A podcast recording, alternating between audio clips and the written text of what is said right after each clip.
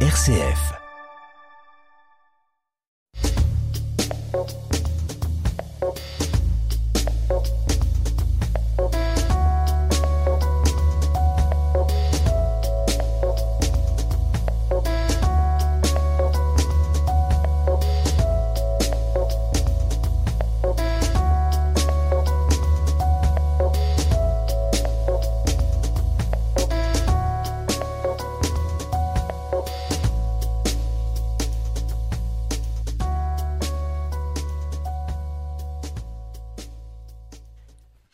Bonjour Maristas avec vous, je suis ravie de vous retrouver pour ce nouveau numéro de décryptage avec pour analyser l'actualité de cette semaine Christophe Herings, journaliste pour Catobel et Benoît Bourgine, professeur à la faculté de théologie de l'UC Louvain. Bonjour messieurs. Bonjour Marie. Bonjour Marie. Dans cette émission, nous nous intéresserons d'abord au Convoi pour la liberté, un mouvement de contestation aux mesures sanitaires qui est né au Canada et qui s'étend aujourd'hui à la France. Nous regarderons aussi comment les gouvernements se positionnent dans cette crise, tiraillée entre les recommandations des experts et le mécontentement populaire. Ensuite, nous parlerons de l'addiction au smartphone, puisque ce lundi, c'était la journée mondiale sans téléphone portable, une journée pour nous inviter à réfléchir à nos habitudes parfois addictives. Enfin, comme chaque semaine, on retrouvera les, zooms de nos décrypteurs et un aperçu du journal dimanche de cette semaine. Benoît Bourgine et Christophe Herings, si vous le voulez bien, on va débuter notre décryptage avec ce mouvement qui paralyse Ottawa. Le 6 février, le maire de la capitale fédérale du Canada a décrété l'état d'urgence suite au blocage de la ville par des centaines de camionneurs en colère.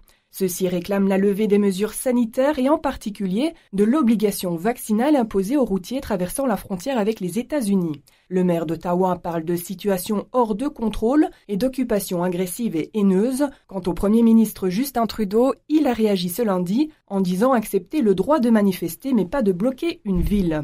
Il a qualifié le mouvement de minorité marginale et bruyante. Du coup, que pensez-vous des réactions des autorités canadiennes? Alors, il faut voir tout de même l'ampleur euh, de ces manifestations, puisque ce sont des camionneurs euh, de tout le Canada, de toutes les provinces du Canada, qui sont arrivés euh, à Ottawa dans un mouvement à la fois spontané et organisé pour manifester leur ras-le-bol d'une mesure supplémentaire qui vient après beaucoup d'autres, donc l'obligation vaccinale, pour euh, venir par voie terrestre euh, vers le Canada depuis les États-Unis. Alors peut-être il ne nous appartient pas de, prendre parti sur le fond, mais il faut voir de quoi ce mouvement important est le symptôme. Et qu'est-ce que les politiques en font? Le symptôme, me semble-t-il, c'est l'extrême fatigue des populations après deux ans de mesures coercitives, mais d'une coercition qu'on n'avait pas vue au cours des dernières décennies, que moi de mon vivant, mhm. euh, j'ai bientôt 60 ans, euh, je n'avais pas connu, éprouvé. Et donc il faut, faut quand même mesurer euh, cette fatigue de la population, une population meurtrie parce qu'on commence à découvrir seulement l'état psychologique des populations, l'état psychologique des jeunes tout à fait alarmant. En l'occurrence, ce sont des entrepreneurs privés, ce sont euh, des gens qui euh, ont une habitude d'indépendance et qui se voient imposer quelque chose d'extrêmement coercitif. Il s'agit euh, de l'autonomie d'un acte médical, hein, le, le, consentement théoriquement libre et éclairé pour ce qui est encore des injections qui ne sont pas, qui n'ont font pas l'objet d'une autorisation définitive par les euh, firmes pharmaceutiques qui les produisent et qui se sont aussi dans des clauses euh, plus ou moins occultes avec les gouvernements, déliées de toute responsabilité sur d'éventuels effets indésirables. Donc, je pense que c'est le symptôme de cette fatigue, de cette usure, et puis aussi de cette de, cet échec du politique, parce que le politique n'arrive plus à entendre à faire entendre un message clair sur la proportionnalité des mhm. mesures avec, on le voit, Omicron, qui a changé la donne et beaucoup de pays donnent l'exemple, euh, le Danemark, la Grande-Bretagne, c'est pas rien, la Suisse, etc., pour finalement maintenant euh, passer à autre chose. On sent bien qu'il n'y a plus un taux de mortalité qui euh, justifie cela. Et et a fortiori quand il s'agit d'une obligation vaccinale dont on sait qu'elle ne protège pas de la contamination, qu'elle ne freine pas la contamination. Donc euh, je pense que c'est c'est une crise du politique. Alors euh, la réaction de Justin Trudeau est assez inquiétante. Pourquoi? Parce que après deux ans euh, d'une politique extrêmement coercitive, ne pas sentir la, la fatigue de sa population, ne pas avoir de réaction d'empathie chez celui qui prône la diversité sous tous azimuts, mais qui n'accepte pas de remise en question euh, de, de, de, sa politique. Alors ça vient de la rue. Et donc, forcément, on pourrait dire, mais est-ce que c'est une minorité?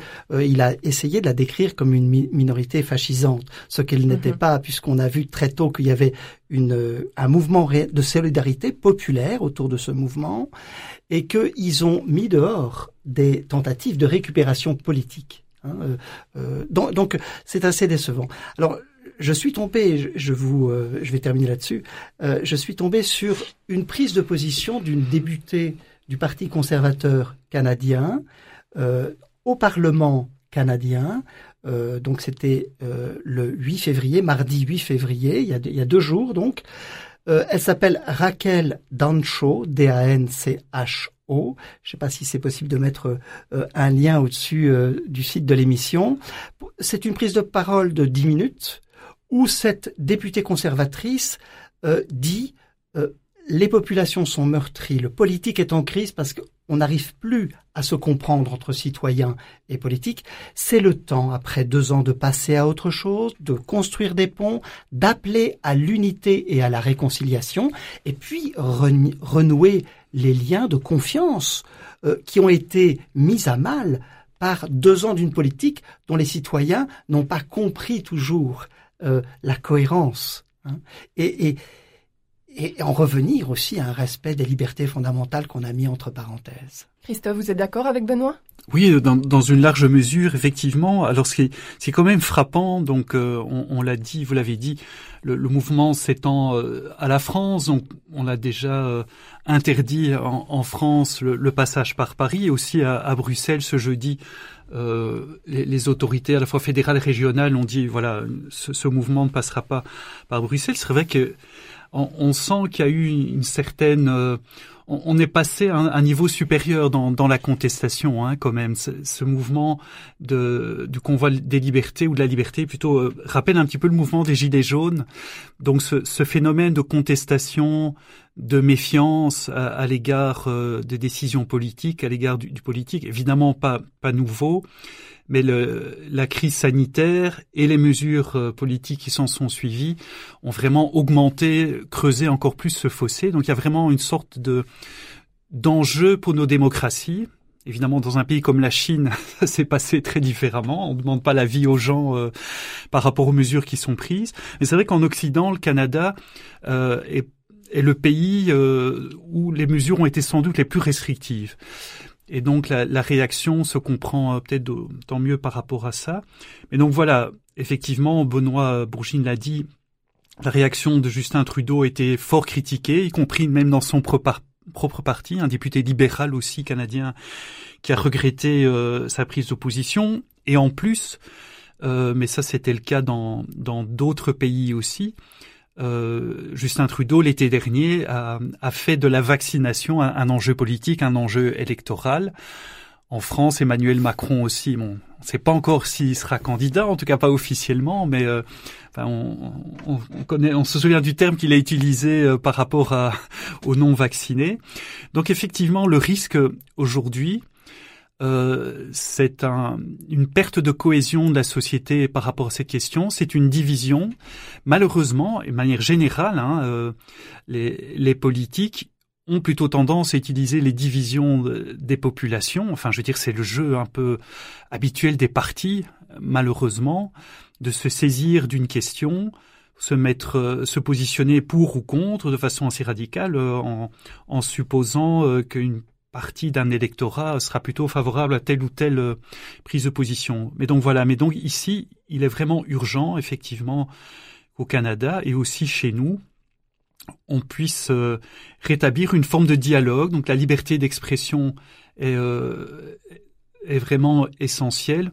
Dit, je trouve que le, effectivement, le, le fait de bloquer une ville, c'est pratiquement une forme d'insurrection Je pense que là, on, va au-delà de la liberté légitime de d'expression parce qu'on on entrave euh, clairement la liberté d'une majorité d'une population dans, dans, une ville donnée.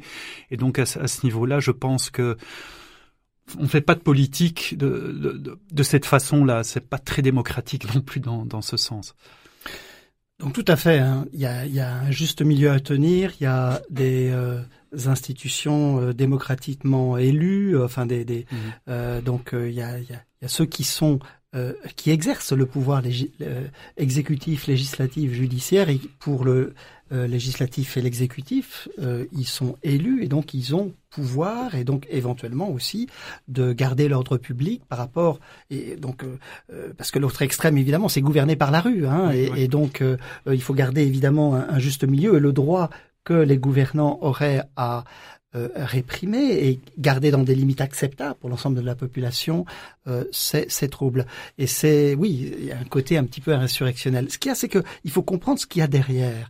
Et on voit bien que ce n'est pas seulement le gouvernement a mal fait. Le gouvernement est, est, est, donc a des corrompus en lui. Mm-hmm. C'est pas seulement ça. On sent bien que là, euh, c'est un problème plus global qu'on connaît depuis des années, qui ne date pas du Covid, c'est les citoyens ont l'impression que le pouvoir n'est plus dans les mains de leurs représentants démocratiquement élus, qui devraient avoir le pouvoir, mais vers euh, plutôt des puissances économiques, de lobbying, qui contribuent à élire des, des, politiques, et des politiques qui se sentent tenus vis-à-vis euh, de ces puissances économiques. Parlons de Big Pharma, Big Tech, etc.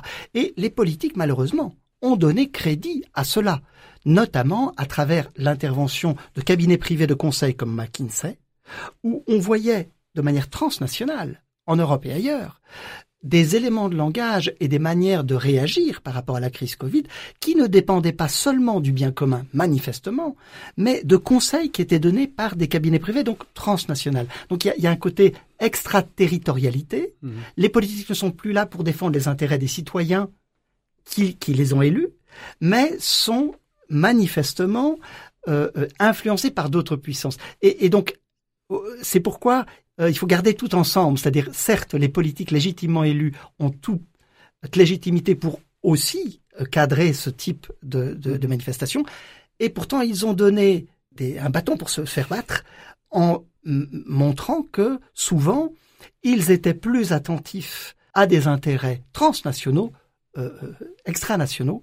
Euh, et donc, voilà, il y a vraiment un, une crise politique qu'il qui, faudra traiter pour que ce lien soit renoué de confiance entre les citoyens et leurs représentants élus, qu'ils comprennent que leurs représentants élus les défendent eux Justement, je vais rebondir par rapport à ce que vous dites. Avez-vous le sentiment que le gouvernement canadien, comme d'autres gouvernements à travers le monde, n'entendent plus suffisamment le ras-le-bol de la population après deux ans de crise et de mesures sanitaires?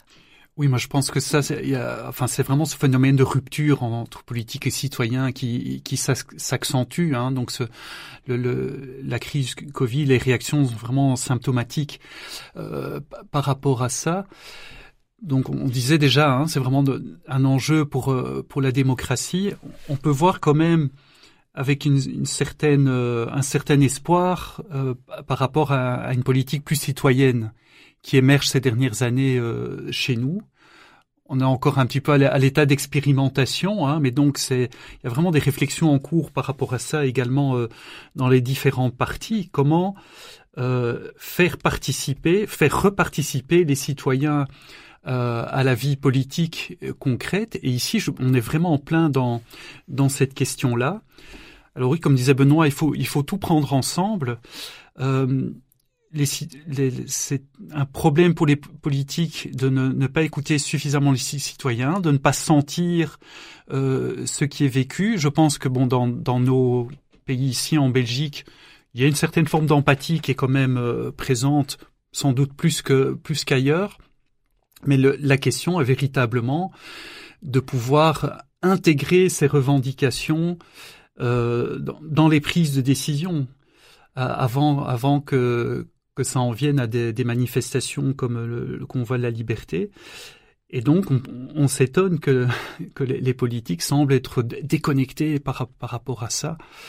Et donc, c'est vraiment problématique. Mais je pense qu'il faut véritablement que les citoyens prennent conscience que la politique, effectivement, c'est eux qui doivent la faire.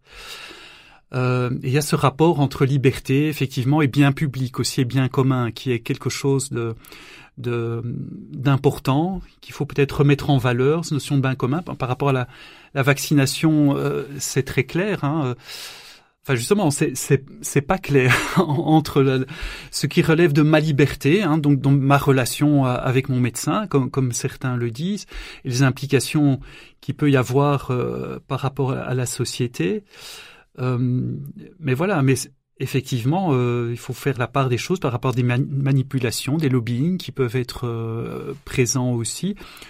Et c'est le rapport général hein, des, politiques aux, multinationales, euh, pas que les entreprises pharmaceutiques, mais c'est un problème essentiel par rapport à, nos démocraties euh, qu'on retrouve euh, enfin partout. C'est vraiment un problème, un problème mondial. Oui, pour votre question, Marie, je trouve en effet que la réaction de Justin Trudeau n'est pas admissible de la part d'un Premier ministre.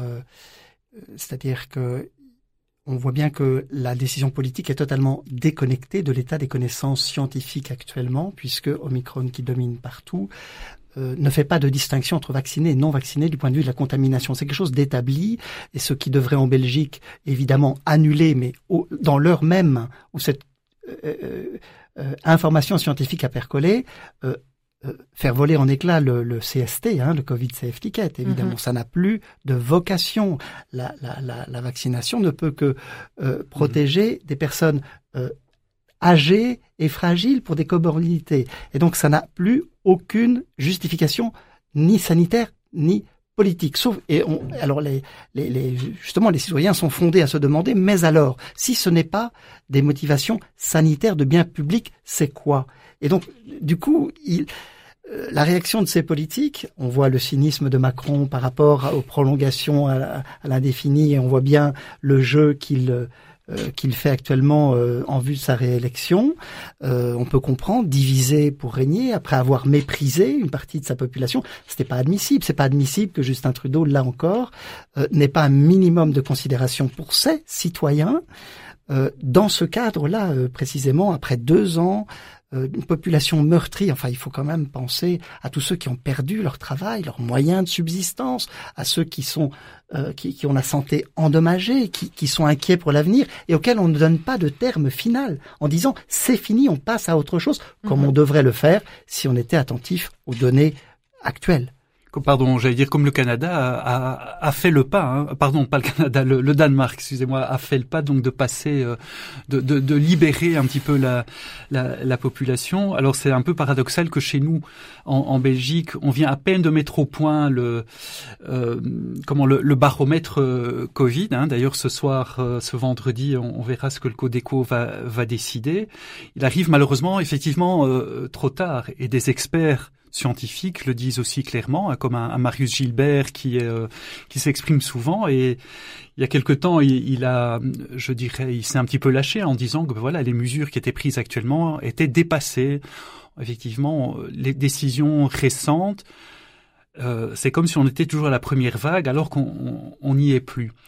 Euh, et je pense qu'aujourd'hui, effectivement, moi, j'ai, je suis rassuré quelque part euh, avec le variant Omicron qui a pris le pas sur, euh, sur le variant précédent, qu'une étape quand même a été franchie. Alors évidemment, on n'est pas sûr de l'avenir. Euh, peut-être un vilain variant qui va ressurgir de, de quelque part, mais je pense qu'aussi que ce soit au niveau des experts, des experts et des politiques, on peut espérer que le pire de la crise sanitaire soit passé, et aussi peut-être au niveau politique. Mais maintenant, il faut vraiment que les politiques puissent gérer ces mouvements de contestation et en tirer des, les conséquences, en tirer des, des leçons pour l'avenir et pour des, des crises euh, enfin, qui, qui, qui ne manquent jamais. Et j'ajouterais, la vigilance citoyenne devra être là pour récupérer l'intégralité des libertés publiques qui ont été mises entre parenthèses, un peu comme après la crise du terrorisme, où il y a certains pouvoirs spéciaux qui ont été gravés dans le marbre de la loi, euh, alors qu'il s'agissait d'un temps euh, provisoire, d'un temps bien, bien circonscrit. Espérons que ces mesures ne trouvent pas de pérennité, parce que ce serait très grave pour l'avenir de nos libertés fondamentales. Pour revenir à la France, donc le convoi pour la liberté s'organise. Mercredi, des camions ont pris la direction de Paris pour un convoi qui doit démarrer ce samedi. La mobilisation se fait sur les réseaux sociaux avec plus de 300 000 personnes déjà inscrites sur Facebook. Alors à quoi faut-il s'attendre? Est-ce que, par exemple, on est à l'aube d'un mouvement massif de protestation comme on l'a déjà connu avec les Gilets jaunes? Vous en avez touché un mot, Christophe? Moi, je pense que c'est possible. En tout cas, on est, un, on est peut-être à un moment de, de, basculement par rapport à ça. Euh, là, au Canada, ils ont visiblement été tout à fait pris de court par, par ce mouvement. Euh, qui était considéré, voilà, on a dit au départ c'est organisé par des, des groupuscules d'extrême droite. Alors c'est c'est en partie vrai, mais c'est voilà, ça ne ça n'explique pas tout.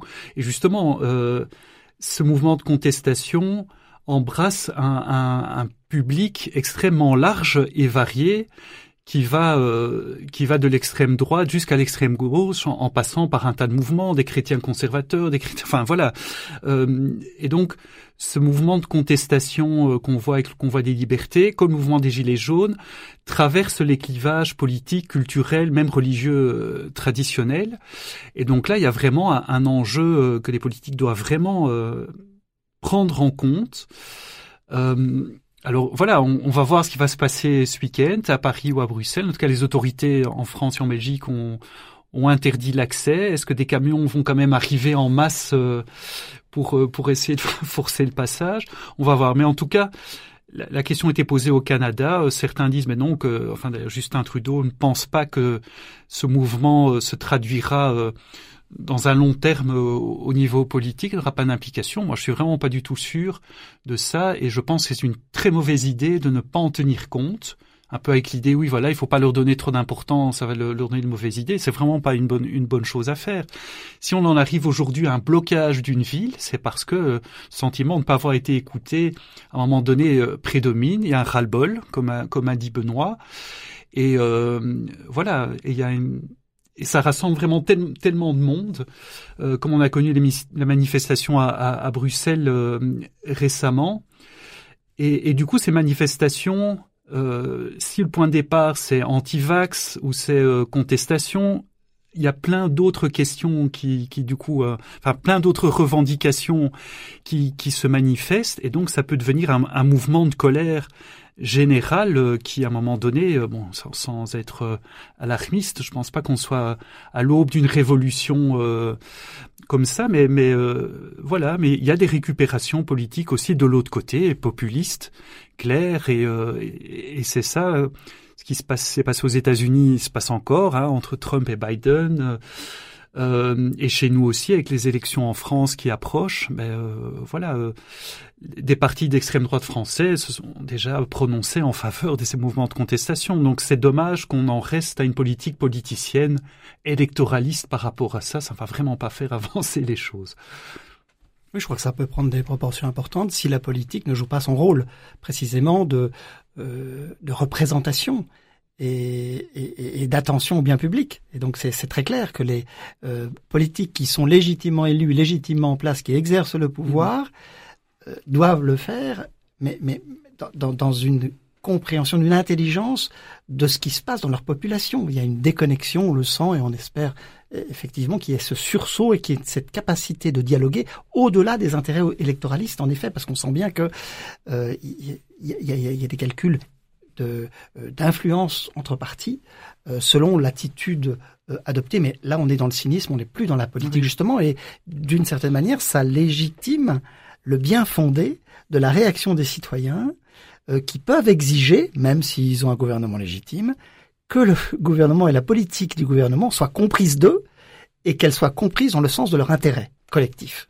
Benoît et Christophe, il est temps de refermer ce premier sujet et de marquer une première pause en musique avant de se retrouver pour parler de l'addiction au smartphone. Et l'occasion était trop belle puisqu'on écoute le groupe Téléphone avec le titre Loin de toi. À tout de suite.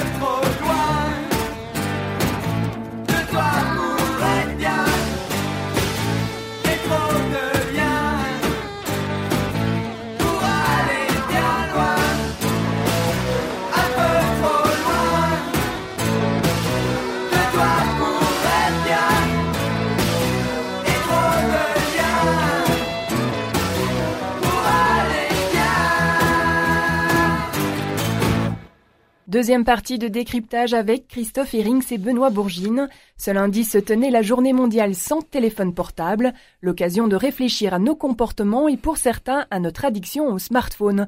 Alors déjà, est-ce que vous avez participé à cette journée lundi? Alors pourtant, je consulte mon smartphone, mais j'ai pas vu passer l'annonce et du coup, j'ai consulté mon smartphone lundi. Je suis vraiment désolé, ah j'ai complètement loupé cette journée. Et vous, Benoît Pareil, euh, mauvais élève, cancre. Alors, est-ce que le terme addiction vous paraît-il approprié? Euh, oui, je pense. Hein. En tout cas, d'après euh, certaines études qui, qui, sortent quand même ces dernières années, euh, il y en a qui sont sorties en 2016, 2018. Euh, en tout cas, il y a un phénomène d'addiction qui, euh, qui semble réel et des jeunes. Enfin, voilà, on va pas les stigmatiser, mais ils sont quand même les premiers concernés, hein, puisque c'est bien sûr le, le, smartphone est apparu avec la génération Y et encore plus Z. Donc oui, il y, a des jeunes qui passent 3, 4 heures, 4, 5 heures par jour sur euh, sur le smartphone et certains reconnaissent, même s'ils n'utilisent pas le terme, euh, qui, qui sont vraiment addicts à, leur smartphone. C'est la première chose qu'ils font en, en se levant le matin, la dernière chose qu'ils font avant de se coucher, consulter le, le smartphone. Alors évidemment, c'est lié à, je dirais, euh, ces multifonctions hein, des, des, smartphones. On peut tout faire aujourd'hui sur, sur, son smartphone pratiquement, consulter un tas de choses euh, de toutes sortes, les choses les plus intéressantes comme les plus anodines, comme les plus euh, nocives éventuellement. Euh, on s'informe par le smartphone, on se contacte, on dialogue par le smartphone, parfois pour euh, pour de, pour de très bonnes choses. On peut garder le contact par smartphone, ça sont des, des éléments très positifs, mais justement, euh, est-ce qu'il est une bonne idée de s'informer seulement à, ce niveau-là? Donc en tout cas, et je pense que beaucoup d'enseignants en, sont conscients, il y a vraiment un problème, même si tout le monde n'est pas euh, addict au sens, propre du terme. Il y a réellement une éducation à l'utilisation de, ces appareils, et peut-être aussi d'ailleurs pour, les adultes, euh, parfois même des aînés qui, euh, qui les utilisent sans grand discernement. Et vous, Benoît, est-ce que vous pensez que le téléphone peut rendre addictif? Alors oui, je pense euh, cela et je pense que euh, ce n'est pas seulement les jeunes qui peuvent le devenir. Ça m'arrangerait que ce ne soit que les jeunes euh, parce que ça ne me toucherait pas. Mais bon, c'est pas tellement intéressant mon expérience. Alors je peux pas avoir une parole experte ici pour pour en parler, mais au moins comme usager, on peut faire l'inventaire des problèmes. Qu'est-ce que ça pose comme comme problème? On pourrait dire la, la manière dont le smartphone est entré dans nos vies, s'est imposé dans nos vies. Et, la place qu'on lui laisse aussi. Je, dirais, il y, a, il y, a, trois directions. D'abord, le smartphone est, devenu un lieu de vie et de relations incontournables. Et puis, c'est aussi un lieu d'échange d'informations et aussi de construction de connaissances. Et puis, troisièmement, euh, c'est aussi une voie de la communication officielle de l'État, des services administratifs à notre égard. Dans les trois euh, domaines que je viens de citer, euh, c'est un moyen formidable. Mais comme moyen, il y a aussi des inconvénients parce qu'on peut s'en servir dans divers, divers sens. Pour revenir à la question de, du, du lieu de vie et de relation, il y a un potentiel extraordinaire d'être en réseau, de dynamiser des associations, simplement de, de, ne pas perdre le contact avec des proches qui sont loin. On, voit le, potentiel dont qu'on expérimente d'ailleurs au jour le jour. Mais il y a aussi le problème de, la séparation entre vie privée et vie publique, avec éventuellement aussi euh, chez les jeunes euh, le souci de harcèlement qui est lié à ça. Est-ce qu'on fait bien le départ entre vie privée et, vie publique? Euh, Qu'est-ce qu'on partage? Qu'est-ce qu'on garde pour soi? Sachant évidemment l'impact qu'a une information qui après est publique. Euh, il n'y a pas toujours les, les, sauvegardes pour effacer au fur et à mesure. Donc pour le, lieu de, construction de connaissances et d'échange d'informations, là encore, quel extraordinaire potentiel. On est dans le tram, il n'y a qu'à voir hein, les gens dans le tram, dans le métro, dans le train on peut s'instruire tout en voyageant, c'est quand même euh, extraordinaire. Il y a des euh, lieux, des tutoriels euh, d'information. Et puis, j'allais dire même entre universitaires, il y a des conversations très utiles, il y a des débats auxquels, sans smartphone, je n'aurais jamais accédé, des débats qui ont lieu aux États-Unis, des débats qui ont eu lieu donc Christophe, nous parlions tout à l'heure de la question de la cancel culture, du wokisme, etc. ces débats euh, enflamme euh, les campus américains depuis euh, une décennie maintenant. Ça arrive ici, c'est intéressant de voir quel chemin ils ont fait, comment ils se sont organisés vis-à-vis de, de, cette nouvelle culture. donc vous voyez à quel point c'est devenu incontournable. mais on voit bien évidemment le problème qui se pose ici, c'est le problème d'une part de fake news et aussi le problème de censure. Voilà, on voit, on voit très bien l'enjeu. et puis enfin, pour la voie de communication officielle, je dirais c'est la, troisième direction que je vois en tout cas, euh, on voit l'intérêt pour l'État euh, d'un allègement, d'une efficacité pour les besoins de l'administration euh, communale, nationale, mais on voit aussi le risque d'injustice pour ceux qui sont marginalisés, qui n'ont pas de smartphone. On l'a vu avec le Covid Safe Ticket. Les personnes qui n'ont pas un usage quotidien non seulement d'Internet, mais, surtout d'un smartphone, sont pénalisés. Donc là, il y a vraiment des, soucis. Et puis, le plus grand souci du point de vue du smartphone comme voie de communication officielle, c'est évidemment le traçage et la société de surveillance euh, qui se profile à l'horizon, euh, puisque vous savez que euh, si un juge le demande et que les services techniques de la police l'exécutent, ce qu'on dit au fin fond d'une chambre d'une alcôve, hein, avec notre smartphone allumé, ça peut servir de micro. Donc ça, c'est saisissant. Mm-hmm. quelle vie privée Après, quelle liberté fondamentale mm. et, là, euh, il y a des questions qui se posent. Alors pour le contexte, l'idée de cette journée mondiale sans téléphone portable a été lancée en 2001 par l'écrivain français Phil Marceau, qui voulait sensibiliser aux dérives liées à l'utilisation du téléphone. 2001, c'était donc bien avant le développement des réseaux sociaux et des capacités des téléphones que l'on connaît depuis plusieurs années. Alors Benoît nous a parlé un peu des inconvénients, mais quelle autre dérive parle-t-on aujourd'hui, Christophe? Il y a aussi des dérives euh, qui sont un peu dans le prolongement de ce que Benoît a dit. Hein. À côté de la surveillance, je dirais politique possible, il y a une, une forme de surveillance commerciale. Dès que vous consultez quelque chose sur un site, euh, d'ailleurs que ce soit via votre smartphone ou votre ordinateur, c'est pareil, mais évidemment, voilà, euh, vous commandez un, un CD dans, dans, une librairie euh, en ligne, voilà, on, parle pas d'e-commerce cette fois-ci, mais enfin, c'est quand même fort lié, on achète plein de choses via, via notre, notre smartphone. Et puis, comme par hasard, je consulte un film, pardon, un site d'information, et puis je vois une publicité d'un livre, d'un CD, enfin, en, en, lien au produit que j'ai acheté ailleurs. Donc, il y a des, des applications, des, euh, des systèmes, j'oublie le mot exact, qui finalement nous retrace dans ce sens-là aussi. Alors on croit qu'on est libre, mais on est influencé de façon euh, extraordinaire. Euh, voilà. Et donc il y a cette, euh, d'ailleurs Facebook récemment, euh, il y a un procès qui était en cours en Irlande, qui est un peu la, maison mère de Meta, qui s'appelle maintenant, comme elle s'appelle maintenant en, Irlande, où donc un, des utilisateurs s'étaient demandé euh, si des informations privées dont se sert Facebook partaient éventuellement aux États-Unis, où là justement les, les règles de protection de la vie privée sont moins, moins, je dirais, sont plus lâches qu'ici.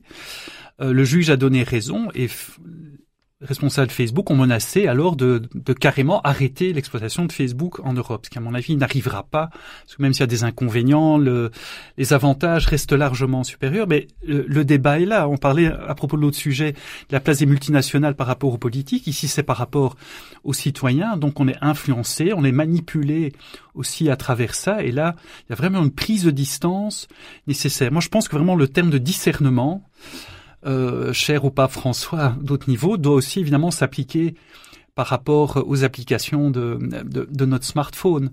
Ça demande une forme d'éducation, ça demande finalement, euh, oui, euh, de, pouvoir véritablement avoir des critères aussi de, de discernement, aussi par rapport aux fake news. Aujourd'hui, beaucoup de personnes, et même éduquées, ne sont pas capables de faire la différence entre une parole euh, d'un expert, par exemple, ou d'un monsieur euh, habillé avec une avec euh, une, des cornes d'animal qui, qui parle au qui parle au, Congrès américain qui, qui l'a envahi. Donc voilà, c'est tout ça est lié. Alors c'est vraiment encore une fois pas pour diaboliser cet appareil, mais à côté des grands avantages, il y a effectivement tous ces inconvénients dont il faut pouvoir tenir compte. En 2020, le temps passé devant un écran de téléphone mobile a augmenté de 20% par rapport à 2019. Est-il imaginable aujourd'hui de faire marche arrière ou de limiter en tout cas notre usage? Alors oui, on parle aussi en Asie euh, de cyberdépendance. Hein. C'était euh, notamment le cas pour euh, des usagers un peu obsessionnels qui passaient des journées entières soit à faire des jeux vidéo, euh, avant, c'était la, la, dépendance à la télévision, c'était Internet. Maintenant, c'est le portable qui rend encore plus proche, hein, presque physique, hein, notre euh, dépendance éventuelle. Et je crois qu'il faut surveiller parce qu'il y a certaines applications qui sont assez, euh, euh oui, addictives au sens où on fait partie de débats, hein, je pense à Twitter, euh, plus que Facebook peut-être même, des débats intéressants aussi ont lieu, mais à un moment il faut savoir déconnecter, hein, mettre les, les, les, proportions. Je pense à, TikTok qui est aussi euh, euh, très en vogue parmi les jeunes, mm-hmm. où, où, là encore là il y a un côté visuel et un côté immédiat, une sensation immédiate qui peut évidemment tourner une espèce de, d'obsession.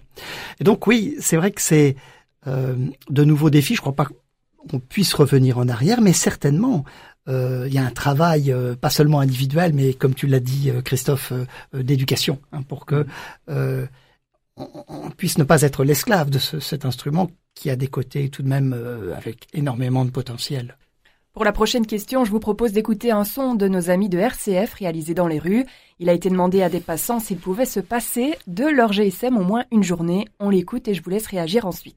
Vraiment, mon téléphone, une journée sans, je pourrais pas. On vit dans une génération où le téléphone, c'est un peu ce qui nous guide. Non, c'est à la fois un outil euh, professionnel, le moyen de rester en contact avec ses proches. Maintenant, tout se fait par téléphone et ça m'embête parce que on ne voit plus la personne, on n'a plus de contact. J'aime pas trop utiliser mon téléphone, je préfère prendre euh, du temps à tourner avec mes potes. Oui, bien sûr, ce serait une bonne cure d'ailleurs. Je pense qu'on est devenu un peu accro au réseau. C'est vrai que le téléphone prend beaucoup de place dans nos vies et je me rends compte que je passe trop de temps dessus. Je trouve que c'est assez dur de, enfin, d'arrêter d'utiliser le téléphone.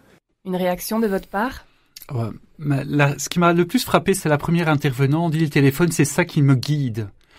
Ah, je dis waouh, là c'est vraiment, euh, c'est vraiment très fort. Et justement, c'est ça qu'il faut absolument éviter. C'est que ça reste un instrument et pas. Euh, c'est un bon instrument, un, un, mauvais maître, un petit peu comme l'argent, n'est-ce pas? Euh, Mais voilà, évidemment, ce, ce, type de d'addiction, ce type de dépendance, bah, c'est quelque chose de de propre à la nature humaine, hein, à la condition humaine. Je veux dire, on, voilà, euh, le péché, c'est ça aussi. Je suis en train de dire, en train de dire que consulter son smartphone, c'est un péché en soi. Mais, mais voilà, c'est grandir en humanité. Ça demande toujours aussi euh, de pouvoir prendre des distances par, par rapport à, certaines choses. Benoît l'a dit autrefois. Enfin, de mon jeune temps, c'était la télévision. On risquait d'être accro. Mais moi, je pense effectivement, on ne reviendra pas en, en arrière.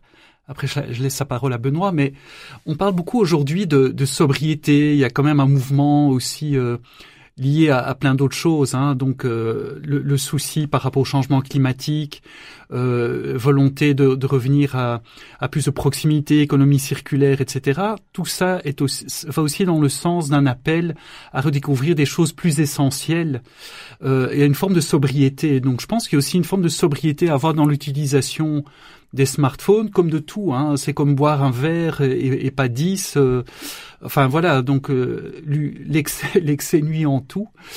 Mais donc euh, oui, parce que ça a des effets psychologiques aussi sur euh, sur les personnes. Donc un autre jeune, enfin je pense que c'était un jeune, disait que ça risquait de couper de certaines personnes. Et c'est vrai, certaines études tendent à montrer que ça joue sur l'empathie. On peut être devenir moins empathique à ce qui se passe par rapport des personnes, à ce que vivent les personnes autour de nous quand on est euh, sur le smartphone.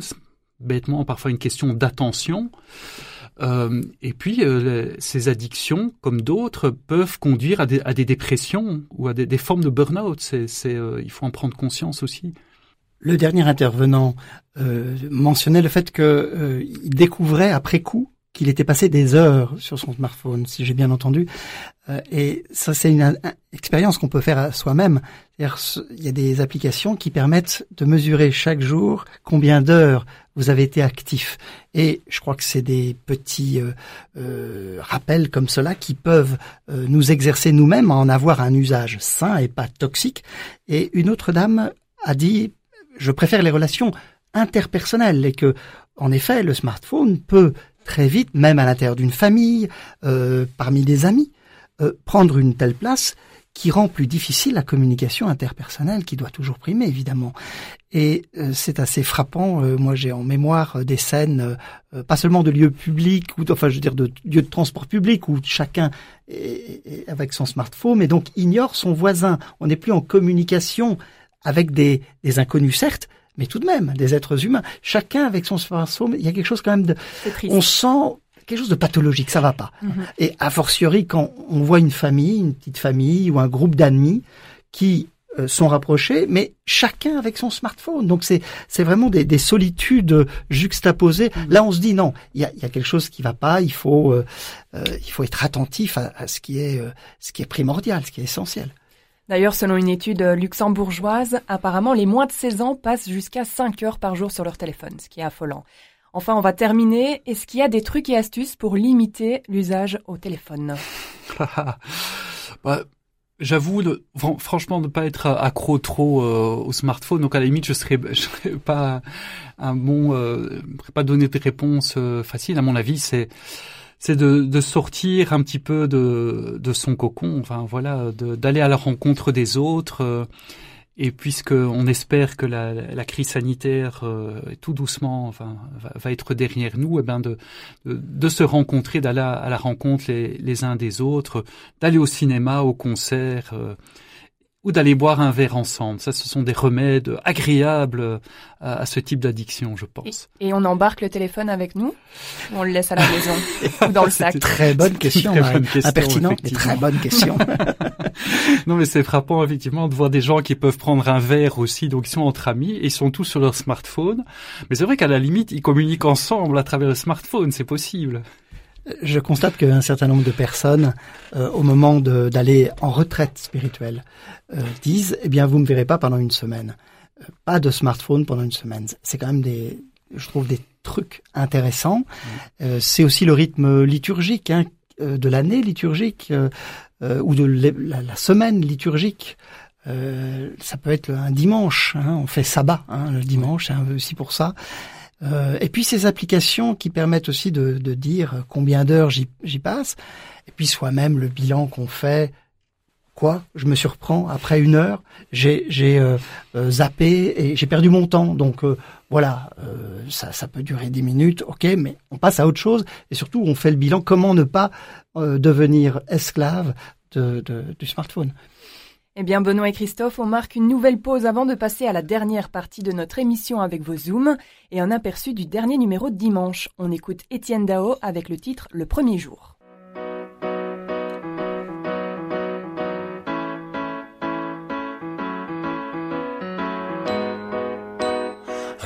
comme tous les autres, un nouveau pari. Rechercher un peu de magie dans cette inertie morose. Clopin, clopin sous la pluie, jouer le rôle de sa vie. Puis un soir le rideau tombe c'est pareil pour tout le monde. Rester debout, mais à quel prix? Sacrifier son instinct et ses envies les plus essentielles. Mais tout peut changer aujourd'hui. Et le premier jour du reste de ta vie confidentiel.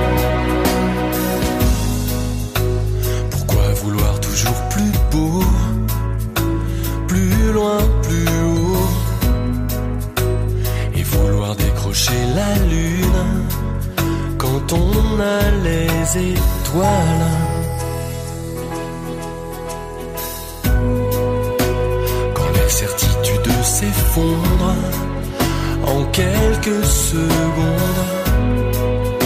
Sache que du berceau à la tombe, c'est dur pour tout le monde.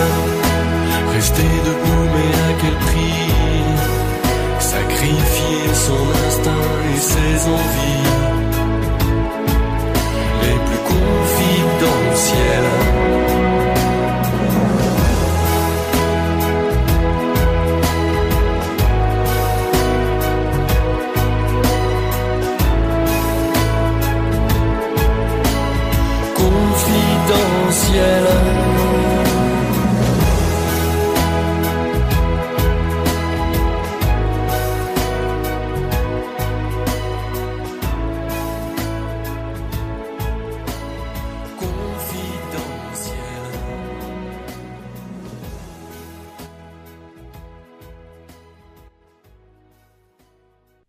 partie de décryptage, nous sommes toujours en compagnie de Christophe Herings, journaliste de Catobel, et de Benoît Bourgine, professeur à la faculté de théologie de l'UC-Louvain. Christophe et Benoît, vous allez à présent nous partager une actualité qui vous a marqué durant cette semaine. Qui veut commencer? Alors j'ai l'honneur de, commencer. Eh bien, quelque chose qui, qui m'a vraiment frappé, c'est il y a, il y a quelques jours, euh, le cardinal Ulrich, qui est donc archevêque de, de, Luxembourg et aussi président de la Comessée, qui est donc la, la conférence des évêques d'Europe, eh bien, a, a, fait une déclaration selon laquelle il trouve important que l'Église modifie son enseignement sur l'homosexualité. Alors c'est ici en Europe, il y a déjà eu, pas, il y a pas mal de, d'évêques qui ont déjà pris la parole sur ce sujet-là, notamment en Belgique. il y a quelques années, euh, l'évêque d'Anvers, monseigneur Bonny, s'était prononcé en faveur d'une forme de reconnaissance. Il disait de la, de la pardon, la relationnalité, donc des relations, la valeur des relations qui peuvent exister entre personnes du même sexe. Le cardinal de Kessel aussi a plusieurs, s'est plusieurs fois prononcé pour pour l'accueil il n'y aura que des personnes et des couples homosexuels dans l'Église. Mais ici, cette déclaration euh, va un petit peu plus loin parce qu'il parle vraiment expressément de doctrine. Alors que le pape François, qui lui aussi euh, se montre plutôt ouvert euh, à l'accueil des, personnes gays, lesbiennes et, autres, dit qui suis-je pour juger une, personne qui est, qui est dans cette situation-là, mais n'a jamais parlé de doctrine par rapport à ça. Le pape François se situe vraiment dans une, optique plutôt pastorale, hein, vraiment de, l'accueil des personnes. Alors ici, je crois que le cardinal Horry, c'est peut-être pas le premier évêque ou le premier cardinal qui va dans ce sens-là, mais je pense qu'il va un peu plus loin. Et la question, c'est vraiment une question théologique. Déjà, est-ce que la, sur ce sujet-là, la doctrine peut évoluer? D'ailleurs, le cardinal dit en fait, les données scientifiques, sociologiques euh, ont, ont, évolué, donc les, les bases l'enseignement officiel de l'Église qui, qui dit encore officiellement aujourd'hui que l'homosexualité est un péché ne sont plus valables. Donc du coup, ces doctrines devaient changer. Ça pose la question aussi, est-ce que de manière générale, la doctrine peut changer dans l'Église? Alors, certains n'en sont pas convaincus, mais évidemment oui, parce que justement, l'Évangile, bien sûr, le message de l'Évangile ne se modifie pas, mais il peut être toujours et doit être constamment approfondi. Mais vu que les questions qui se posent dans la société, que l'homme se pose euh, au gré de son évolution à travers les siècles et cultures, elles se modifient, ben, forcément que la doctrine change, et l'histoire de l'Église montre que la doctrine a constamment euh, évolué. Et tant que quelque chose n'est pas vraiment proclamé euh, de façon dogmatique, hein, qu'un dogme est proclamé, ou donc on tranche définitivement entre guillemets quelque chose, eh bien des évolutions sont toujours possibles. Et je terminerai en disant que même un dogme euh, sur une question n'épuise pas la, la, question et d'autres des développements euh, ultérieurs sont aussi toujours possibles. Donc voilà, quand même quelque chose de frappant de la part d'un cardinal qui montre aussi, je dirais, la culture du débat qui a émergé dans l'Église ces dernières années. Et, et j'ai envie de dire, bah, cardinal Ulrich, qui est aussi, qui sera le rapporteur principal du synode sur les évêques, donc quelqu'un vraiment qui a une, j'allais dire, une fonction importante dans, dans l'Église universelle, universelle pardon, euh, aujourd'hui. Merci Christophe. Et vous, Benoît? Alors mon zoom concerne un événement qui est toujours en cours cette semaine et qui euh, rejoint la, la conversation que nous avons eue sur la santé de la vie démocratique et ça concerne la presse. Et donc, euh, mardi 8 février, euh, le prix Nobel de médecine 2008, Luc Montagnier, est mort. Euh, en tout cas, au jeudi 10 février, 16h30, il n'y avait toujours pas d'annonce officielle de la part de l'AFP. Il n'y a toujours pas d'annonce de la part de la grande presse, des grands médias d'information. Euh, Seuls François et Sud Radio, considérés par la presse euh, généraliste comme des sources euh, prêtant à caution. Il y a des raisons à cela. Alors, ça pose un gravissime problème. c'est que il y a c'est intéressant, il y a, une guerre d'édition à Wikipédia, parce que théoriquement, une heure après le faire part de l'annonce d'un personnage aussi conséquent que euh, ce, virologue qui, qui, a accédé tout de même aux honneurs d'un prix Nobel, il est euh, docteur honoris d'innombrables universités, etc. Deux jours après, on n'est toujours rien entendu. Pourquoi? Parce que la communauté scientifique euh, l'a considéré comme peu fiable par rapport à des hypothèses qu'il a tenues ces dernières années. Euh, on peut faire l'hypothèse, en tout cas, que c'est la raison pour laquelle l'agence de presse, l'AFP, qui devrait évidemment annoncer son décès, ne le fait pas. Et donc, on parlait des fake news tout à l'heure.